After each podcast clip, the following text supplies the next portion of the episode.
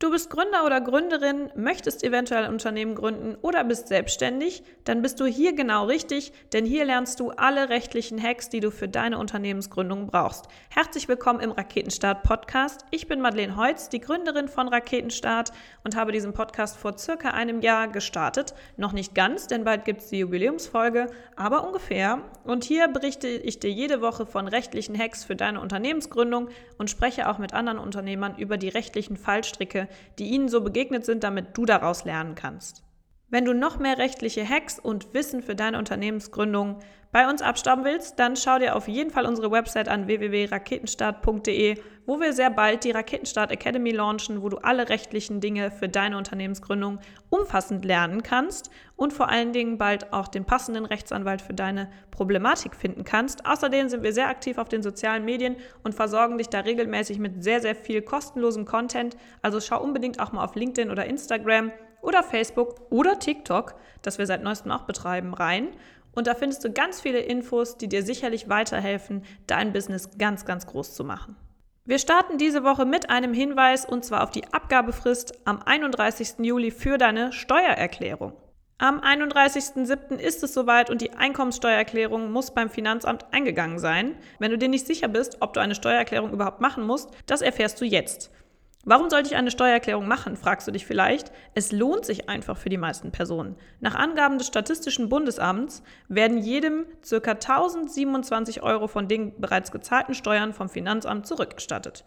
Also, warum willst du dem Finanzamt dein Geld schenken, wenn du vielleicht damit deinen nächsten Urlaub bezahlen kannst? Die Frist am 31. Juli gilt natürlich nur für die Menschen, die eine Steuererklärung abgeben müssen. Ja, wann muss man denn keine Steuererklärung abgeben? Wenn du zum Beispiel ein niedriges Einkommen hast, welches noch unter den Grundfreibetrag, so nennt man das, fällt. Du musst außerdem keine Steuererklärung abgeben, wenn du zur Steuerklasse 1 gehörst. Das bedeutet, wenn du nach deinem Studium zum Beispiel deinen ersten Job hast oder dich gerade in der Ausbildung befindest und du einen Hauptjob hast, wo dein Einkommen automatisch versteuert wird. Außerdem musst du natürlich ledig sein und keine Kinder haben, um in diese Kategorie eingeordnet werden zu können. Außerdem musst du keine Steuererklärung abgeben, wenn du und dein Ehepartner zur Steuerklasse 4 gehören. Trifft also keiner dieser Fälle auf dich zu, bist du in der Regel verpflichtet, auch eine Steuererklärung abzugeben. Die Frist zum 31. Juli gilt aber nur für dich, wenn du die Steuererklärung selbst machst und keinen Steuerberater einspannst. Wenn du einen Steuerberater hast, steht dir mehr Zeit für deine Steuererklärung zur Verfügung. Nach aktuellem Stand muss diese dann bis Ende Februar des Folgejahres eingereicht werden. Wenn der letzte Tag im Februar auf ein Wochenende fällt, dann ist die Abgabe der Steuererklärung am ersten Werktag nach diesem Wochenende fällig. Für 2019 wäre dieses Fristende dann also der 1.3.2021, weil der 28.2. ein Sonntag ist. Für das Jahr 2020 fällt der Abgabetermin auf den 28.02.2022 und so weiter. Wenn du also verpflichtet bist, eine Steuererklärung für das Jahr 2019 abzugeben, dann musst du dies bis zum 31.07. tun. Falls du deine Steuererklärung also noch nicht erstellt hast, los geht's. Ansonsten kann es nämlich sein, dass du mit Mahngebühren und Verspätungszuschlägen rechnen musst. Für jeden Monat, in dem du deine Steuererklärung später abgibst, fällt ein Verspätungszuschlag von 25 Euro an. Und was gilt eigentlich für diejenigen, die nicht zu einer Steuererklärung verpflichtet sind? Du kannst eine Steuererklärung natürlich auch freiwillig machen. Wie bereits gesagt, zahlt sich das in den meisten Fällen aus. Wenn du freiwillig eine Steuererklärung abgeben kannst, dann kannst du diese bis zu vier Jahre später rückwirkend noch abgeben. Das bedeutet, die Frist für das Steuerjahr 2019 würde am 31.12.2023 ablaufen. So viel zum Thema Abgabe der Steuererklärung. Es gibt aber diese Woche noch eine weitere Neuigkeit, die ich unbedingt mit dir teilen möchte, weil sie sehr, sehr aktuell und wichtig für dich ist. Und zwar gibt es eine neue EuGH-Entscheidung. Schon seit einigen Jahren läuft der Kampf zwischen dem österreichischen Datenschützer Max Schrems und Facebook. Dieser hat nun seinen bereits zweiten Sieg erzielt. Grundlage des langjährigen Konflikts ist eine Beschwerde seitens Schrems gegenüber der irischen Datenschutzbehörde. Dabei kritisiert der Österreicher die Weiterleitung persönlicher Daten von Facebook Irland an den US-amerikanischen Mutterkonzern. Sobald diese Daten in den USA landen, haben US-Behörden wie das FBI oder die NSA Zugang auf genau diese Daten. In Zusammenhang mit der Beschwerde von Schrems wurde der EuGH nun mit der Frage konfrontiert, ob das Datenschutzabkommen Privacy Shield zwischen der USA und Europa und die sogenannten Standardvertragsklauseln überhaupt den europäischen Anforderungen an den Datenschutz genügen. Was ist denn überhaupt das Privacy Shield? Bevor wir uns mit der Entscheidung des EuGH befassen, werfen wir einen kurzen Blick auf die Entstehung des Privacy Shields und der Frage, warum diese Absprache überhaupt getroffen wurde. Grundsätzlich werden unsere Daten als Bürger der EU bei der Übermittlung innerhalb der EU durch die DSGVO geschützt. Werden unsere Daten allerdings in ein Drittland, also ein Land außerhalb der EU, übermittelt, besteht dieser Schutz grundsätzlich nicht mehr. Um trotzdem ausreichend Schutz bei der Übermittlung personenbezogener Daten aus der EU zu gewährleisten, erlaubt die DSGVO die Datenübermittlung an ein Drittland nur, wenn dort ein ausreichendes Schutzniveau besteht. Problematisch ist das besonders in Bezug auf die USA, da die amerikanischen Datenschutzstandards oftmals gar nicht als ausreichend empfunden werden. Nach der DSGVO dürfen demnach keine personenbezogenen Daten von EU-Bürgern in die USA übermittelt werden. Damit die Datenübermittlung zwischen Europa und den USA dennoch stattfinden kann, wurde 2016 eine Absprache betreffend der Einhaltung des ausreichenden Schutzniveaus getroffen. Dies ist auch bekannt unter dem Namen Privacy Shield. Nach dem Privacy Shield müssen sich die Unternehmen in den USA, die personenbezogene Daten von EU-Bürgern verarbeiten, in eine entsprechende Liste eintragen und Regeln beachten, um ein angemessenes Datenschutzniveau zu gewährleisten. Was sagt denn jetzt der EuGH zum Privacy Shield? Mit dem aktuellen Urteil vom 16.07. erklärt der EuGH die Datenschutzvereinbarung Privacy Shield zwischen der USA und der EU für ungültig. Begründet wird das insbesondere damit, dass die Zugriffsmöglichkeiten der US-Behörden den europäischen Datenschutzstandards nicht entsprechen. Dementsprechend ist ein ausreichender Schutz dieser Daten nicht gewährleistet. Gibt es eine Alternative? Im Zuge des Urteils befasst sich der EuGH zudem mit den sogenannten EU-Standardsvertragsklauseln. Dahinter verbergen sich von der EU-Kommission entwickelte Verträge, durch die sich die beteiligten Personen verpflichten, die sogenannten Datenschutzstandards der EU auch einzuhalten. Die EU-Standardsvertragsklauseln bleiben nach der Entscheidung des EuGH zwar gültig, aber auch hier gilt, dass die Betroffenen die Möglichkeit haben, die Rechtmäßigkeit zu überprüfen. Ein Freibrief sind diese Klauseln also nicht. Wie geht's jetzt also weiter? Wie es in Zukunft um den Datentransfer zwischen der USA und der EU bestellt ist, bleibt fraglich. Bereits 2015 erreichte Schrems die Beanstandung des Privacy Shield-Vorgängers Safe Harbor vor dem EuGH. Zwar äußerte die EU-Kommission bereits vor wenigen Monaten, dass sie sich auf ein Scheitern des Privacy Shields vorbereitet. Darüber, wie der Datentransfer zwischen EU und USA in Zukunft aber aussehen soll, kann zum jetzigen Zeitpunkt nur spekuliert werden. Was kannst du jetzt also tun, um für dein Unternehmen angebracht auf die Situation zu reagieren? Tipp Nummer eins: Wenn du US-Anbieter nutzt und die Möglichkeit dazu hast, solltest du auf die Verarbeitung auf EU-Servern ausweichen. Außerdem solltest du grundsätzlich hinterfragen, ob du überhaupt US-Dienstleister einsetzen möchtest.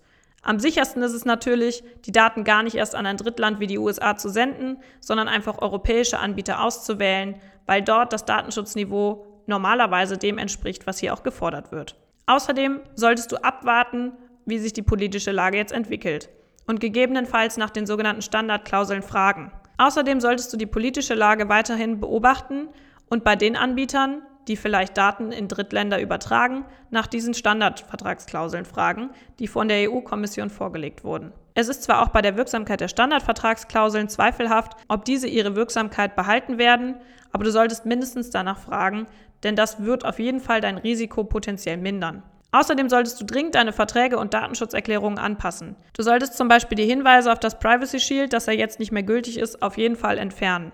Außerdem solltest du, wenn möglich, Einwilligungen der Nutzer, deren personenbezogene Daten du verarbeitest, einholen. Du kannst deine Nutzer natürlich auch transparent darauf hinweisen, dass du überhaupt US-Dienstleister verwendest und auf diese Risiken auch hinweisen. Das könnte so ähnlich aussehen wie eine Einwilligung bei den Cookie-Hinweisen. Die Politik hat ein sehr, sehr großes Interesse daran, eine klare Lage für die USA und die EU und den Datenaustausch zu regeln. Beobachte also das Ganze, damit du schnell reagieren kannst und überlege dir sehr gut, welche Tools und Anbieter du nutzt und ob diese Daten in ein Drittland übertragen. Kommen wir zu den Legal Hacks im Vertragsrecht für heute. Ich habe dir wieder fünf Hacks im Vertragsrecht rausgesucht, die du unbedingt beachten solltest, um Probleme mit deinem Business zu vermeiden und wirksame Verträge zu schließen.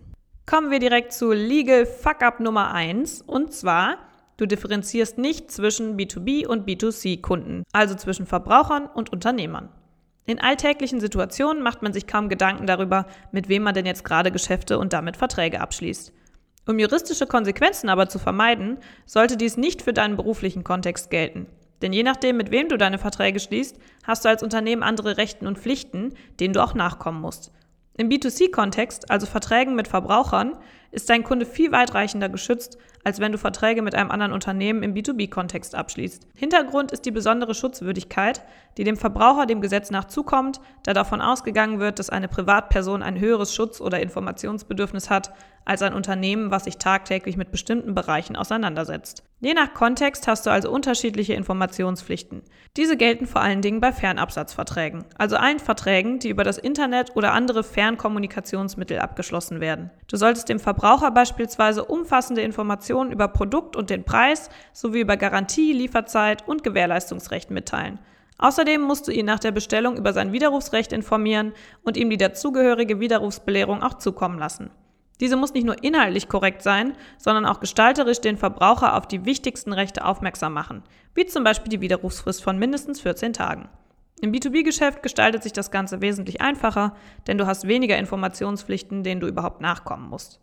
Neben dem Widerrufsrecht hat das Gewährleistungsrecht für Käufer im B2C-Kontext große Bedeutung. Das Gewährleistungsrecht findet immer dann Anwendung, wenn der Käufer an deinem Produkt einen Sachmangel nachweisen kann. Das Gewährleistungsrecht ist sehr weitreichend und der Kunde hat im Verbraucherkontext verschiedene Rechte, von denen er Gebrauch machen kann. Zum Beispiel einen Anspruch auf Nachlieferung, Verbesserungsansprüche. Als Unternehmen steht dir hierbei kein Spielraum offen, sondern du musst den gesetzlichen Anforderungen ohne Einschränkungen nachkommen. Anders sieht es aus, wenn ein Unternehmen dein Kunde ist. Das Gewährleistungsrecht kann hierbei in verschiedenster Weise eingeschränkt werden, etwa durch Veränderung der Verjährungsfrist oder bestimmte Obliegenheiten, denen dein Vertragspartner nachzukommen hat. Die Gestaltung von B2B-Verträgen ist dabei rechtlich viel freier. Wer genau dein Kunde ist, macht im juristischen Rahmen also einen erheblichen Unterschied. Mach dir deswegen zielgerichtet Gedanken darüber, mit welcher Zielgruppe du Verträge schließen möchtest und welche Sonderregelungen jeweils zu beachten sind. Kommen wir zu unserem zweiten Legal Fuck-up im Vertragsrecht für heute und zwar, du verzichtest auf Vertragsstrafen, um Kunden oder Kooperationspartner nicht zu verschrecken. Rechne stets damit, dass etwas nicht so läuft, wie ursprünglich geplant oder im Worst Case sogar ganz schief geht. Das gilt besonders für Verträge. Auch wenn du dich selbst angeschlossene Verträge hältst, bedeutet das nicht immer, dass dein Vertragspartner den vereinbarten Vertragspflichten ebenso gewissenhaft nachkommt. Eine besonders wichtige Pflicht für Gründer ist zum Beispiel eine Verschwiegenheitspflicht, gegen die dein Vertragspartner verstoßen und damit einen großen Schaden für dich anrichten könnte. Deshalb sind Vertragsstrafen ein sehr wirksames Mittel, den Vertragspartner nachhaltig zur Einhaltung seiner Pflichten zu bewegen. Sie haben nicht nur eine starke Signal- und Abschreckungswirkung, sondern du kannst als Unternehmen den Verstoß auch viel leichter sanktionieren, wenn du die Vertragsstrafe dann durchsetzt. Vertragsstrafen können unterschiedlich ausgestaltet sein. Du kannst die Vertragsstrafe genau auf die Sanktion derjenigen Vertragspflicht zuschneiden, um deren Absicherung es dir gerade geht. Du kannst ebenso aber auch für verschiedene Kategorien von Verstößen verschiedene Höhen der Vertragsstrafe festlegen. Diese können beispielsweise nach leichten, mittleren oder schweren Verstößen gestaffelt werden. Um bezüglich der Summe der Vertragsstrafe flexibel zu sein, kannst du die genaue Höhe offen lassen und dir zum Beispiel einräumen, eine bestimmte Höhe je nach Art des Verstoßes dann festzulegen. Die Bewertung sollte dabei jedoch unbedingt angemessen sein, denn damit dein Gegenüber, das die Vertragsstrafe ja zahlen muss, nicht übergangen wird und einen x-beliebigen Betrag dann zahlen muss, wird ihm in einem solchen Fall das Recht eingeräumt, die Angemessenheit der festgesetzten Vertragsstrafe gerichtlich überprüfen zu lassen. Vorteil einer Vertragsstrafe ist es, dass du keinen konkreten Schaden als Nachweis benötigst, sondern der Nachweis einer Vertragsverletzung ausreicht, um die Vertragsstrafe geltend zu machen. Anders ist es bei Schadensersatzansprüchen, die bei einer Pflichtverletzung entstehen. Bei diesen muss nicht nur auch tatsächlich ein Schaden vorhanden sein, sondern er muss in der Regel auch durch den die Pflichtverletzenden zu vertreten sein.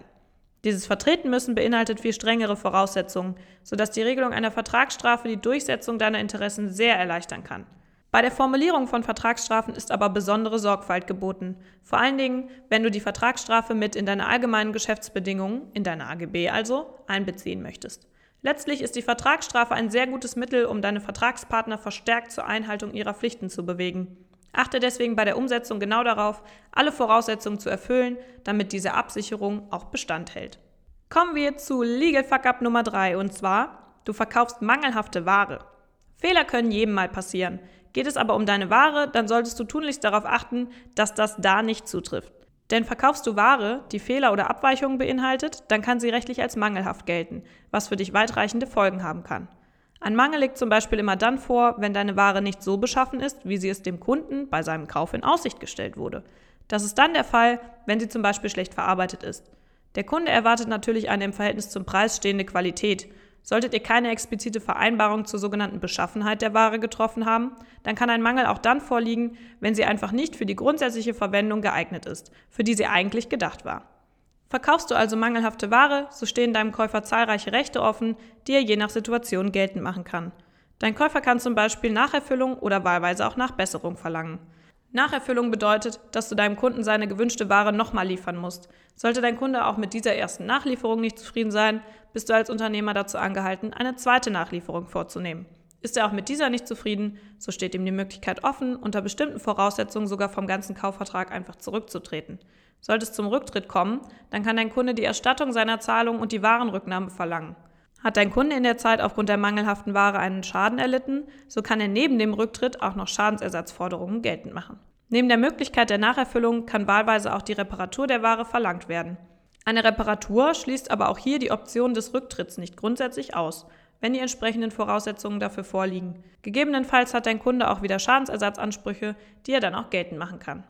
Die Möglichkeit zur Geltendmachung von diesen Schadensersatzansprüchen besteht immer dann, wenn mangelhafte Waren oder Dienstleistungen vorliegen und deinem Kunden durch die Schlechtleistung zum Beispiel Folgeschäden entstanden sind. Ob du tatsächlich für den Schaden aufkommen musst, hängt dann davon ab, ob dich auch ein Verschulden trifft. Wann genau das gegeben ist, hängt immer von konkreten Umständen ab. So kommt es zum Beispiel darauf an, worauf der Fehler genau zurückzuführen ist und wer für diesen Fehler verantwortlich ist. Das Versenden und der Verkauf fehlerhafter Ware kann also weitreichende Folgen und Konsequenzen mit sich ziehen. Daher ist es ratsam, genau zu überprüfen, ob deine Ware sich in einem einwandfreien Zustand befindet. Passiert dir doch mal eine mangelhafte Lieferung, solltest du dir über die damit einhergehenden Rechte des Käufers aber auch bewusst sein. Kommen wir zur Legal Fuck-up Nummer 4, nämlich du regelst nicht, wie der Kunde seine Ware überhaupt erhalten soll. Und zwar Thema Schickschuld, Hohlschuld oder Bringschuld. Bestellt ein Kunde deine Ware, dann muss natürlich auch geregelt sein, wie die Ware zu ihm kommen soll. Das ist nicht nur für die Kundenkommunikation wichtig, sondern hat auch rechtliche Relevanz. Denn je nach Form der Übergabe an den Kunden verändert sich, wer die Gefahr trägt, dass die Ware zum Beispiel verloren geht und welche Rechte dein Käufer gegen dich geltend machen kann. Es gibt dabei drei Arten der Schuld. Die sogenannte Schickschuld, die Hohlschuld und die Bringschuld. Die Schickschuld ist im Onlinehandel die häufigste Schuldart. Bei dieser versendest du als Verkäufer die Ware mit einem Transportunternehmen zu deinem Kunden. Die Gefahr des Sachuntergangs, so nennt man das im rechtlichen, also dass die Sache verloren geht, geht hierbei grundsätzlich mit der Übergabe an das Transportunternehmen über. Ausnahmen gibt es aber im Falle eines Verbrauchsgüterkaufs, also eines Kaufs an einen Verbraucher. Nach der Schickschuld ist die Hohlschuld die gängigste Art, wie die Ware zum Kunden kommt. Hierbei holt dein Kunde seine Ware einfach bei dir ab. Die Verlustgefahr geht damit auf deinen Käufer über, wenn dieser die Sache an sich genommen hat. Wählst du die Bringschuld, also eher den Ausnahmefall, als Art und Weise, wie dein Kunde seine Ware erhalten soll, so geht die Gefahr des Warenverlusts und der Warenbeschädigung erst über, wenn dein Kunde die Ware auch in Empfang genommen hat. Die Regelung, wie dein Kunde seine Ware erhält, ist deswegen so wichtig, weil dich ähnliche Auswirkungen treffen wie beim Verkauf von mangelhafter Ware. Trägst du also noch die Gefahr des Warenverlusts und das Worst-Case-Szenario tritt tatsächlich ein, so kann es sein, dass du dazu angehalten bist, die Ware dem Kunden erneut zuzusenden dann trägst du nicht nur die Kosten für das erneute Liefern, sondern es verzögert sich auch der Zeitpunkt, bis zu dem dein Kunde seine Ware bezahlen muss, denn er ist erst dann zu einer Zahlung verpflichtet, wenn er die Ware auch erhalten hat. Gerade im B2C-Kontext solltest du wegen der besonders weitreichenden Rechte des Käufers auf diese Details achten. Denn im Falle eines Verbrauchsgüterkaufs, also bei einem Verkauf über eine bewegliche Sache zwischen Verbraucher und Unternehmer, gelten besondere Regelungen. Die Gefahrtragungspflicht geht in einem solchen Fall unabhängig von der Art der Schuld erst auf den Käufer über, wenn die Ware an ihn übergeben wurde. Im Falle einer Schickschuld hieße das, dass die Gefahr nicht bereits mit Übergabe an das Transportunternehmen übergeht, sondern erst, wenn der Kunde die Ware in der Hand hält. Der Kunde muss daher nicht wie bei der normalen Schickschuld die Ware auch bezahlen, wenn der Verkäufer diese ordnungsgemäß an eine Transportperson übergeben hat und ihr auf dem Weg vom Transportunternehmen zum Kunden etwas zustößt, sondern erst, wenn diese bei ihm angekommen ist. Achte daher genau darauf, wie deine Ware ihren Weg zum Kunden findet, damit du weißt, welche Pflichten du als Verkäufer hast. Welche Pflichten dazugehören, erfährst du in der Raketenstart Academy. Kommen wir zum letzten Legal Fuck Up für heute und zwar Fehler 5, du verschickst Waren, ohne dass diese bestellt wurden. Als Unternehmer möchtest du natürlich, dass möglichst viele Menschen von deinem Produkt erfahren. Um neben den klassischen Marketingstrategien wie Newsletter und E-Mail-Marketing neue Vorgehensweisen zu ergründen, könnte man auf die Idee kommen, Waren einfach ungefragt an potenzielle Kunden zu schicken, um sie von deinem Produkt zu überzeugen.